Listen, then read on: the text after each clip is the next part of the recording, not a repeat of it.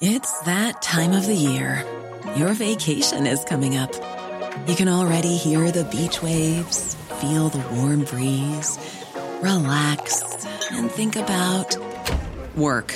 You really, really want it all to work out while you're away. Monday.com gives you and the team that peace of mind. When all work is on one platform and everyone's in sync, things just flow wherever you are. Tap the banner to go to Monday.com.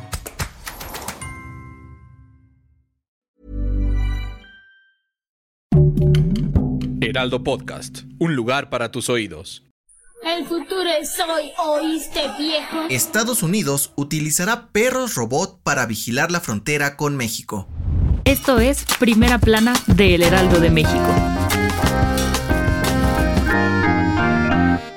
Como si se tratara de algo salido de la ciencia ficción, la Oficina de Aduanas y Protección Fronteriza de Estados Unidos dio a conocer que desplegarán perros robot para reforzar la seguridad de la frontera con México. Estos perros robot son drones de cuatro patas que pueden moverse de forma autónoma o a control remoto. Cuentan con diferentes equipamientos como cámaras y sensores que les permiten vigilar movimientos sospechosos e incluso inspeccionar vagones de tren tanto de día como de noche. Según el Departamento de Seguridad Nacional de los Estados Unidos, estos serán utilizados para apoyar a los elementos fronterizos ante los climas extremos y la detención de migrantes, traficantes de drogas, armas y personas. Aunque este proyecto aún está en la fase de pruebas, las autoridades estadounidenses confían en implementarlo lo antes posible para fortalecer la vigilancia fronteriza. Con esto aseguraron que el monitoreo en la frontera con nuestro país será más eficiente y así aumentarán la seguridad nacional de Estados Unidos. Con información de Paris Salazar.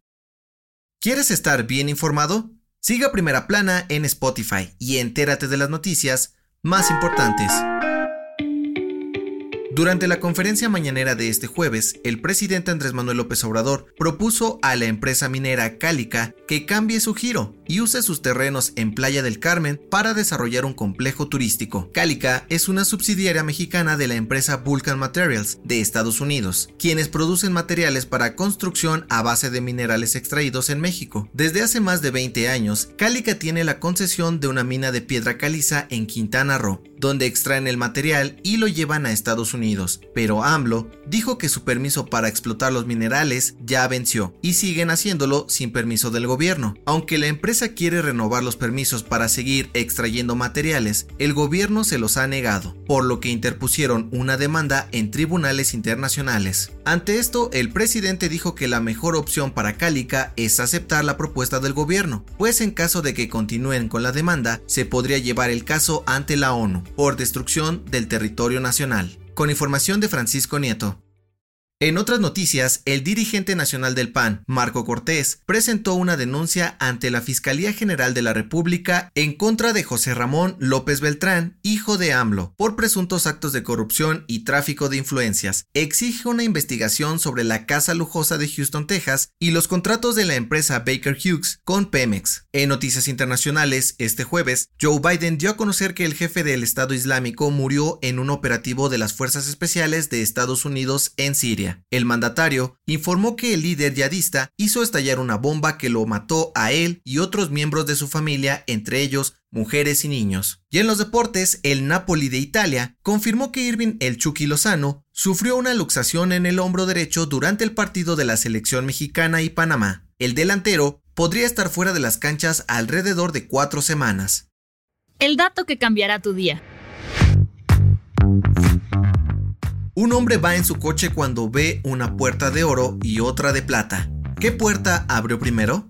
De acuerdo con un estudio realizado por la Universidad de California, resolver acertijos es un gran remedio contra el estrés, pues ayudan a dirigir nuestra concentración lejos de los problemas y presiones del día a día.